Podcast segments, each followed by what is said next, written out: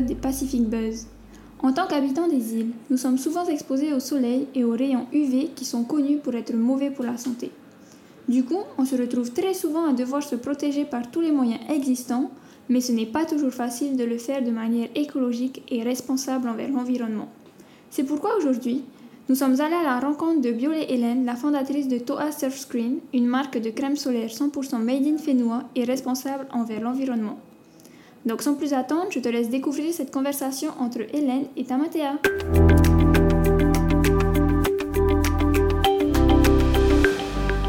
Donc bonjour à tous, bienvenue sur ce nouvel épisode des Pacific Way et aujourd'hui nous avons une nouvelle invitée que je vais laisser se présenter. Bonjour, je m'appelle Hélène, je suis la fondatrice de Toa Surfscreen. Euh, j'ai 34 ans, euh, je suis née au Pays Basque et j'ai grandi là-bas. Euh, de formation, je suis opticienne. Oh. Voilà, euh, un métier qui m'a permis bah, d'être autonome financièrement et du coup de faire ce que j'aime à côté, c'est-à-dire soit créer, soit voyager. Donc j'ai fait ça un petit peu, euh, quelques années. Je suis arrivée à Tahiti il y a six ans. Et, et voilà, avec mon tanné. Et aujourd'hui, je suis même maman, nouveau métier, depuis deux mois, merci, euh, d'une petite fille. Et je sors à peine de mon congé maternité. Ok, ben, merci de nous accorder du temps en tout cas pour ça. Avec plaisir.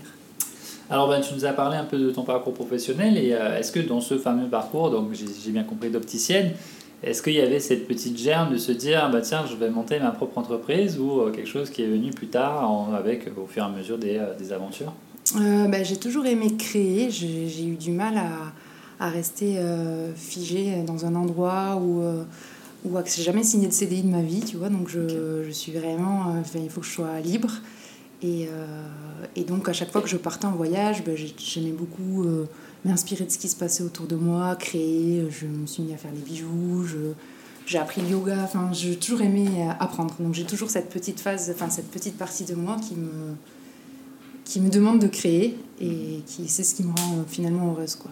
Donc finalement c'est quelque chose bon, qui était un peu en toi mais qui ne qui s'est Voilà. pas forcément concrétisé sous la forme d'une entreprise avant aujourd'hui alors. Non, c'est ça. J'ai toujours euh, pensé faire quelque chose, euh, développer une entreprise à moi, mais, mais pour ça, il faut se stabiliser, il faut trouver un endroit, enfin, il faut trouver la bonne idée aussi, et, et après, elle est venue à Tahiti. Ah, ok, effectivement. Et euh, ben, du coup, par rapport à ton, ton entreprise d'aujourd'hui, ça a été quoi finalement le- l'élément déclencheur qui t'a dit bah, tiens, j'ai envie de monter cette entreprise-là? Alors, euh, quand je suis arrivée à Tahiti, bon, ce que j'aime beaucoup dans la vie, ben, c'est le, surf, le soleil. Je ne suis pas une grande surfeuse, mais en tout cas, c'est, quelque chose qui, qui joue un rôle dans notre vie. Enfin, on a toujours habité proche de la mer.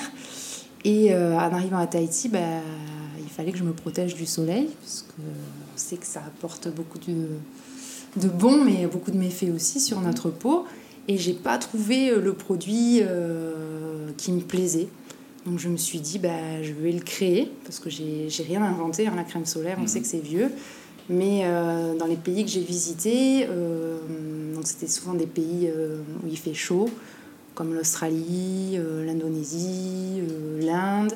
Il y avait toujours des petits créateurs de crème solaire naturelles et artisanales. Et à Tahiti, bah, j'ai j'ai pas trouvé ça. ça. Ouais. Tout était importé, tout était emballé dans du plastique. Alors j'étais subjuguée par la beauté de Tahiti. J'ai vu aussi que c'était euh, bah, une île, donc euh, confrontée à ces problèmes aussi, notamment des déchets. On est dans une période aussi euh, où euh, on doit protéger notre environnement. On le sait, on est une génération qui va, bah, qui va subir tout ça. Donc, donc voilà, bref, j'avais pas de, pas de crème solaire adaptée. Et je me suis dit, ben, cherche, essaye et, et tu verras. On Donc j'ai voilà, je me suis dit euh, si ce peut-être que ce produit aussi euh, enfin j'arrive à le fabriquer, bah, il intéressera d'autres personnes et, euh, et ça a commencé comme ça. Ok, très bien. Et aujourd'hui, ben, donc tu as ta petite entreprise, donc toi Surfscreen. Quoi consiste finalement toi Surfscreen aujourd'hui? Euh, euh, Tout simplement. ouais. Bah écoute, c'est je, je propose de la crème solaire une alternative locale et naturelle à la crème solaire euh, importée. Donc c'est un produit, un stick solaire pour le visage d'abord. Euh, qu'il est facile de se protéger le corps, mais le visage c'est un peu plus compliqué. C'est pour ça qu'on a, on a choisi de faire ce produit en premier. Euh, voilà. Ok.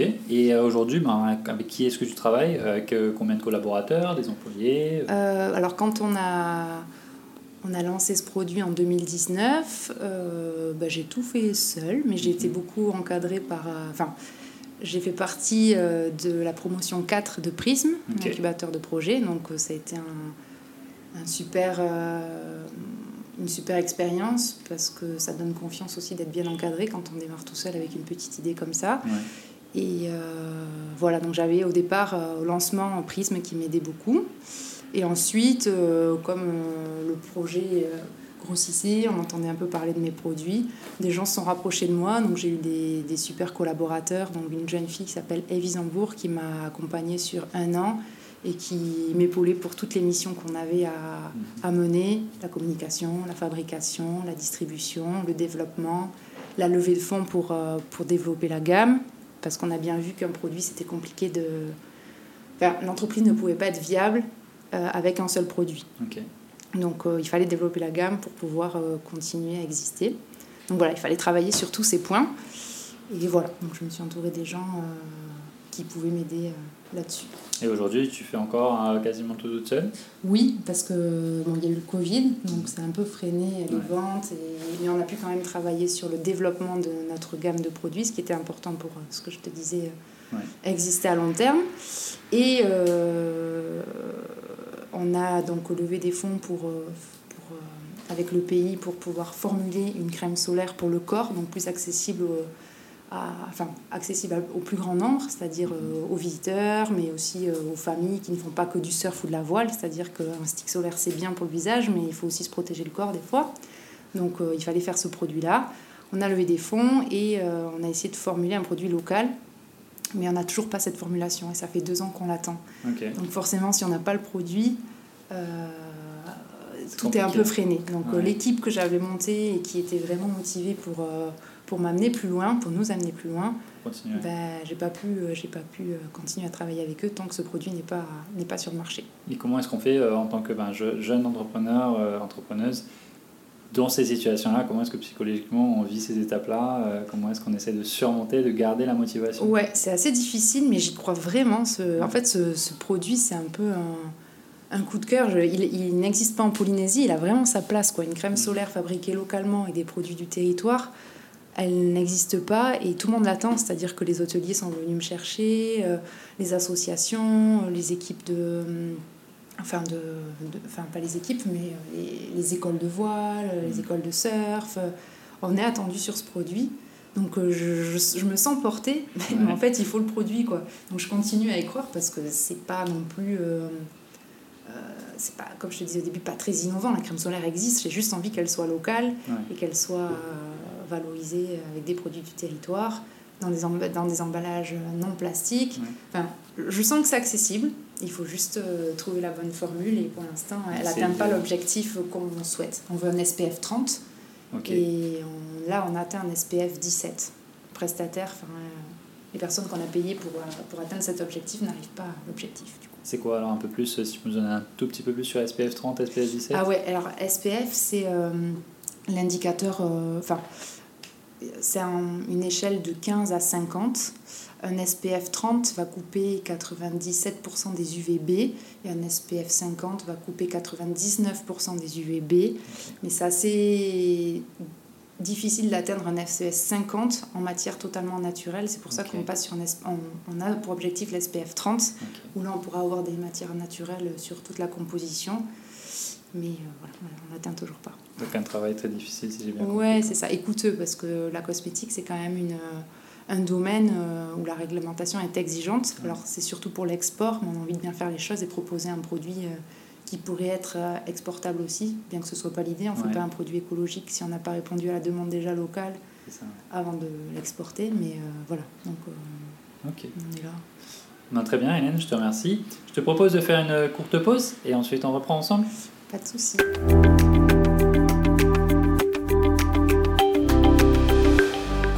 Revoici pour notre deuxième partie avec Hélène de Toi Screen.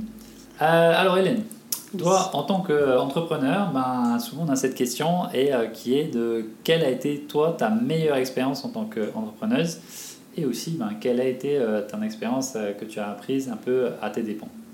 Ok, alors je dirais que la meilleure expérience en tant qu'entrepreneur, bah, c'est la, c'est la liberté que tu as dans, ton, dans tes choix, dans ta façon de travailler, les rencontres aussi. J'ai fait de super belles rencontres euh, grâce à cette entreprise. Donc, euh, je les aurais, j'aurais, je pense, jamais rencontré ces personnes si euh, j'avais pas monté ce projet.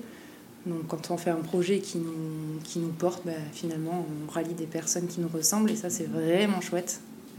voilà.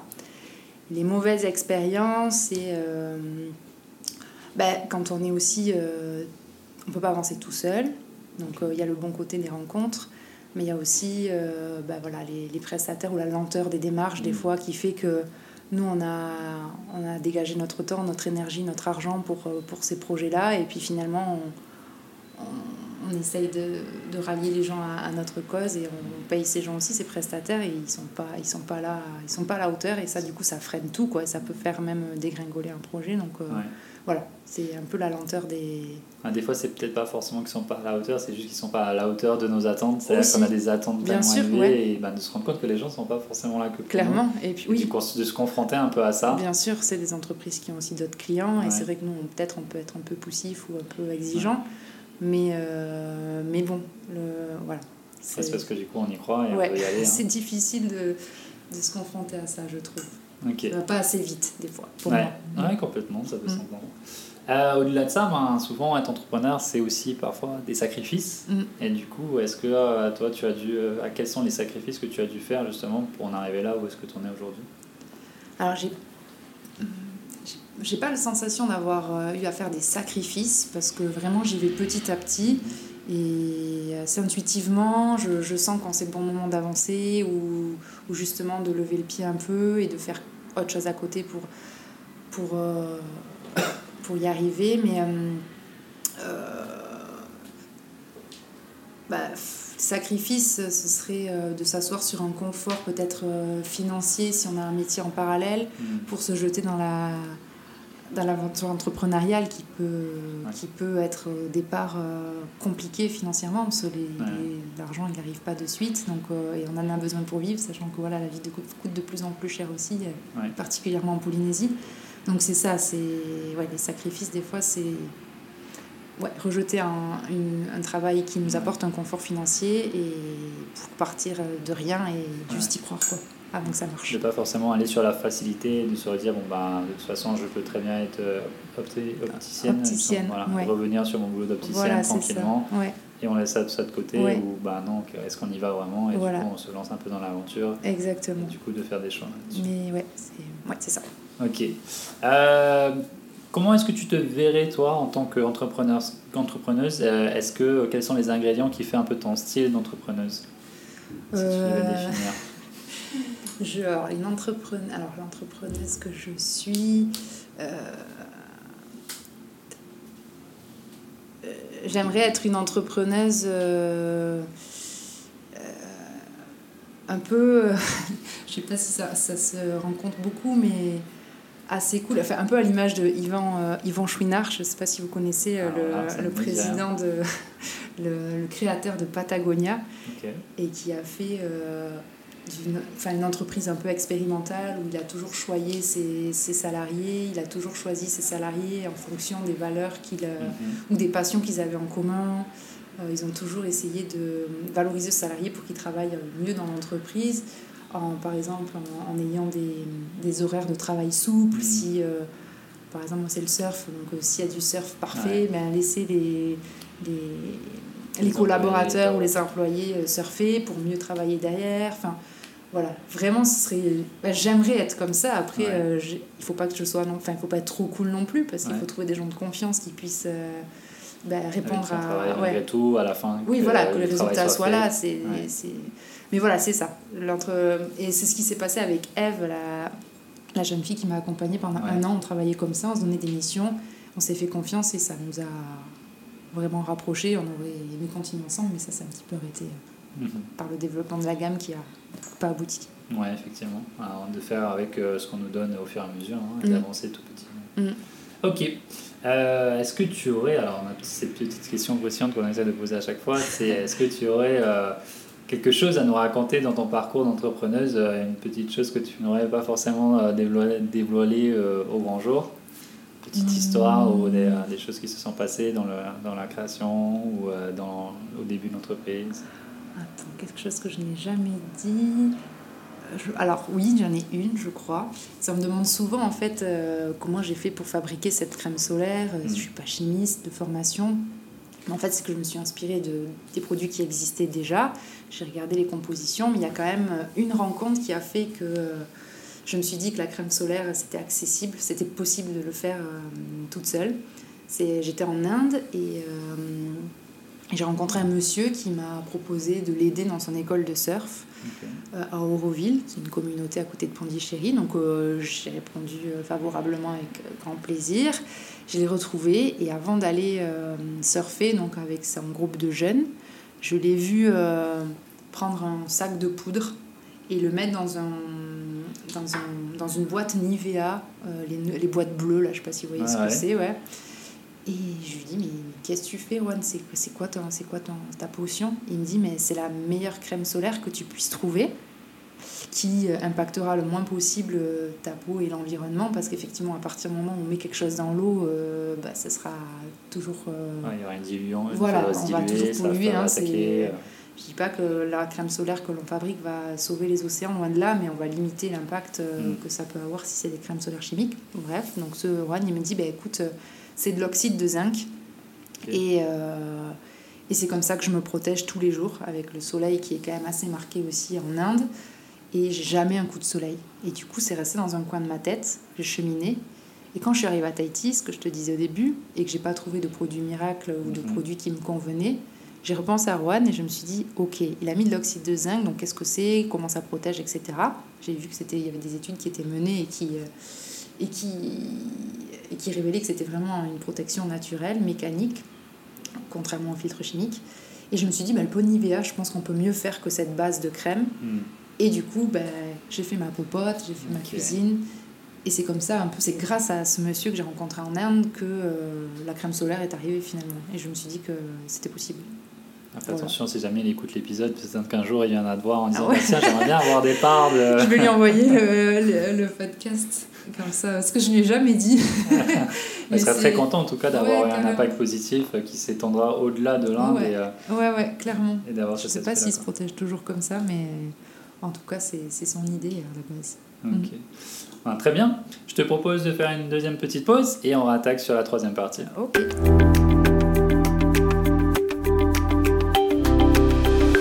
voici pour notre troisième partie avec euh, Hélène. Alors Hélène, petite question pour toi. J'en ai trois en stock et tu dois me répondre optimiste ou pessimiste. Est-ce que tu es prête? Oui. On est parti. Comment vois-tu ton avenir personnel? Euh, Je me vois travailler dans l'entreprise. Euh, optimiste ou Optimiste, pardon. Ok, pas de souci. Comment vois-tu l'avenir de ton entreprise? Optimiste. Ok, et comment est-ce que tu vois l'avenir du Fénois? Optimiste aussi. Ok, on est reparti. Donc, tu avais envie de commencer sur ton avenir personnel. Optimiste, pourquoi? Euh, parce que je sais que ce produit a sa place, enfin la gamme de produits qu'on va proposer et qu'on propose aujourd'hui a clairement sa place euh, à Tahiti. Il, a, il n'est pas proposé aujourd'hui, donc euh, le soleil est là, on a besoin de protéger notre environnement, on a besoin de protéger notre océan et et on a besoin de, de limiter notre impact. Donc ce produit répond à tout ça. Ok, ce serait peut-être pas peut-être un peu plus l'avenir de ton entreprise, ça, non? Euh, oui, excuse-moi. Ton avenir personnel Mon avenir personnel, ben, je me vois à la tête de cette entreprise, entourée de super personnes et voilà. Ok, mm. très bien. Et tu nous as dit euh, pour l'avenir du Fénois, optimiste, pourquoi? Ben, Je trouve qu'il y a une belle énergie sur l'île de Tahiti, j'ai l'impression que beaucoup de choses sont possibles. Euh, on est loin de tout, mais en même temps, on a tout pour, euh, pour euh, réussir. Donc pour moi, Tahiti, c'est un beau lieu de vie avec une belle énergie et plein d'entrepreneurs talentueux. Donc mm. ça ne peut que marcher. Ah bah, tant mieux, on espère bien. on, a, on a connu ces derniers temps bah, un peu la crise du Covid. Mm. comment est-ce que tu vois aujourd'hui le, le phénomène, par exemple, rebondir vis-à-vis de cette, cette crise? Bah, je vois que l'économie touristique se relance, euh, juste en regardant euh, le front de mer et, les bateaux qui reviennent. Mm. Je vois de plus en plus de, d'étrangers aussi euh, se balader dans les rues de Papété ou, ou partout. Donc moi je pense qu'on a un, ouais, il y a un bel avenir pour, pour Tahiti. Euh, Effectivement, on a été très freiné par le Covid, mais... mais Comme tout, le monde finalement un peu. Ouais, hein. Exactement, mais je sais pas, j'ai l'impression que ça se relance. Très bien. Alors au-delà de ça, ben, quels sont les projets sur lesquels tu travailles aujourd'hui que tu pourrais nous partager? Ben, C'est toujours le développement de la gamme, donc euh, proposer d'autres produits toujours avec les mêmes valeurs, des produits fabriqués localement avec des matières premières du territoire au maximum, euh, toujours sans packaging plastique pour rester le plus cohérent possible. On n'a pas envie de, de, faire comme les autres, mais un peu mieux que les autres pour... Euh, voilà, pour que, les, que les, les, locaux et les gens de passage aient une alternative euh, meilleure aux produits euh, trouvés dans les grandes surfaces ou dans les pharmacies aujourd'hui. Aujourd'hui, euh, pour toi, Sofrine, l'aspect environnemental, c'est primordial? Oui, c'est indispensable en fait. Si, si le produit ne, ne respecte pas ce, ce critère, ne peut pas respecter par des matières premières, introuvables ou je sais pas, j'arrête. Enfin, c'est pas, vraiment, c'est le moteur de, de cette gamme de produits. Ok, très bien. Et euh, si tu devais te projeter un peu euh, sur les 10-15 prochaines années, euh, où est-ce que tu vois ton entreprise? Comment est-ce que tu la vois? Et toi-même, où est-ce que tu te vois? Avec une petite qui aura 10 ans, du coup. Ouais, elle travaillera pour moi. non, non, on n'en pas les enfants. Euh, bah écoute, je me vois, bah, nous on, a, on habite à la Presqu'île maintenant, donc je me vois toujours à la Presqu'île avec une, une entreprise familiale, avec des produits de qualité, une gamme qui s'est forcément élargie au bout de 10 ans, je l'espère, avec. Euh, ouais, qui, qui propose euh, du travail, enfin, pour les locaux, les gens qui. Enfin, créer, ouais, créer du. Je ne m'exprime pas très bien, mais ah ouais, avoir une petite entreprise familiale euh, qui, qui n'aura pas d'impact sur l'environnement. Euh. Pas d'impact négatif, du coup, ouais, en tout négatif, cas ouais. Potentiellement oui, un impact positif. Oui, excuse-moi, ouais. Pas d'impact négatif sur l'environnement, exactement. Ok. Et, et, donc, tu vois l'entreprise grandir et essayer de, euh, de promouvoir l'emploi local? Oui, oui, oui, ça c'est sûr. Après, je ne me vois pas avec une, une énorme entreprise. La croissance et l'expansion, c'est pas non plus le moteur. Bien sûr, c'est une entreprise, donc il faut qu'elle mm. fonctionne.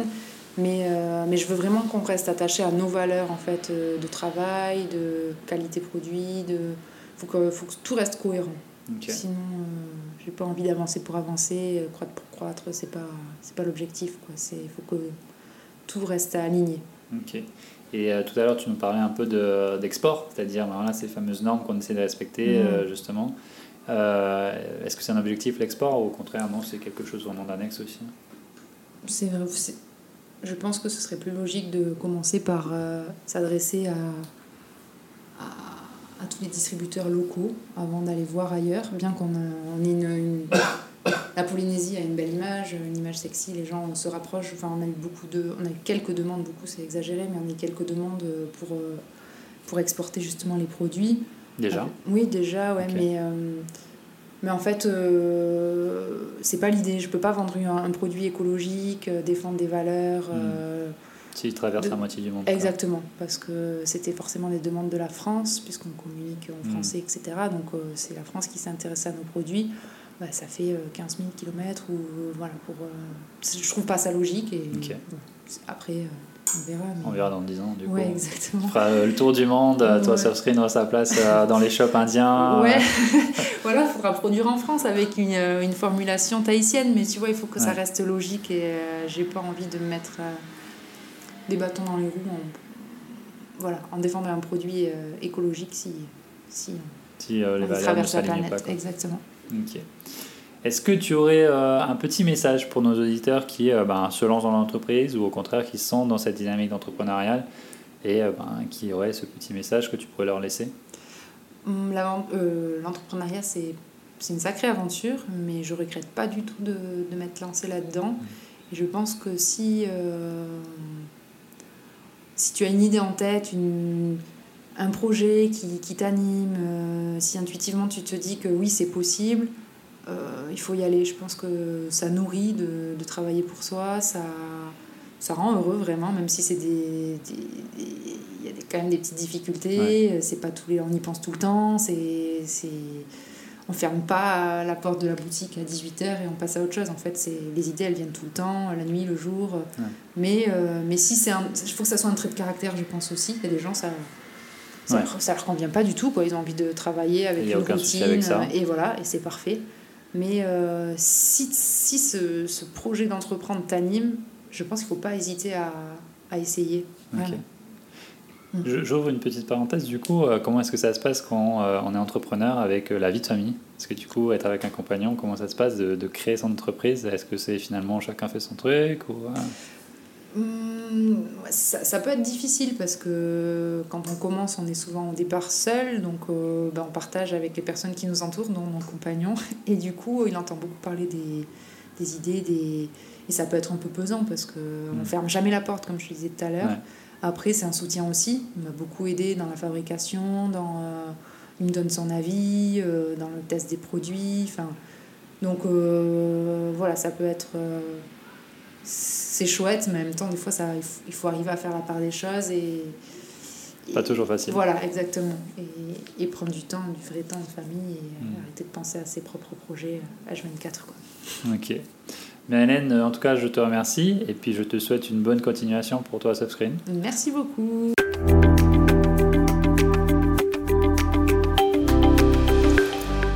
C'était donc le nouvel épisode des Pacific Buzz en compagnie d'Hélène Violet, la fondatrice de Toa Subscreen. Si cet épisode t'a plu, n'hésite pas à le partager avec tes proches, tes collègues ou ta famille. N'hésite pas également à le partager sur les réseaux sociaux et à le noter sur ta plateforme de podcast préférée. Ce sont tes retours et tes partages qui nous aident à continuer. Je te retrouverai donc très bientôt pour un nouvel épisode, un nouvel entrepreneur. D'ici là, prends bien soin de toi et à bientôt. Nana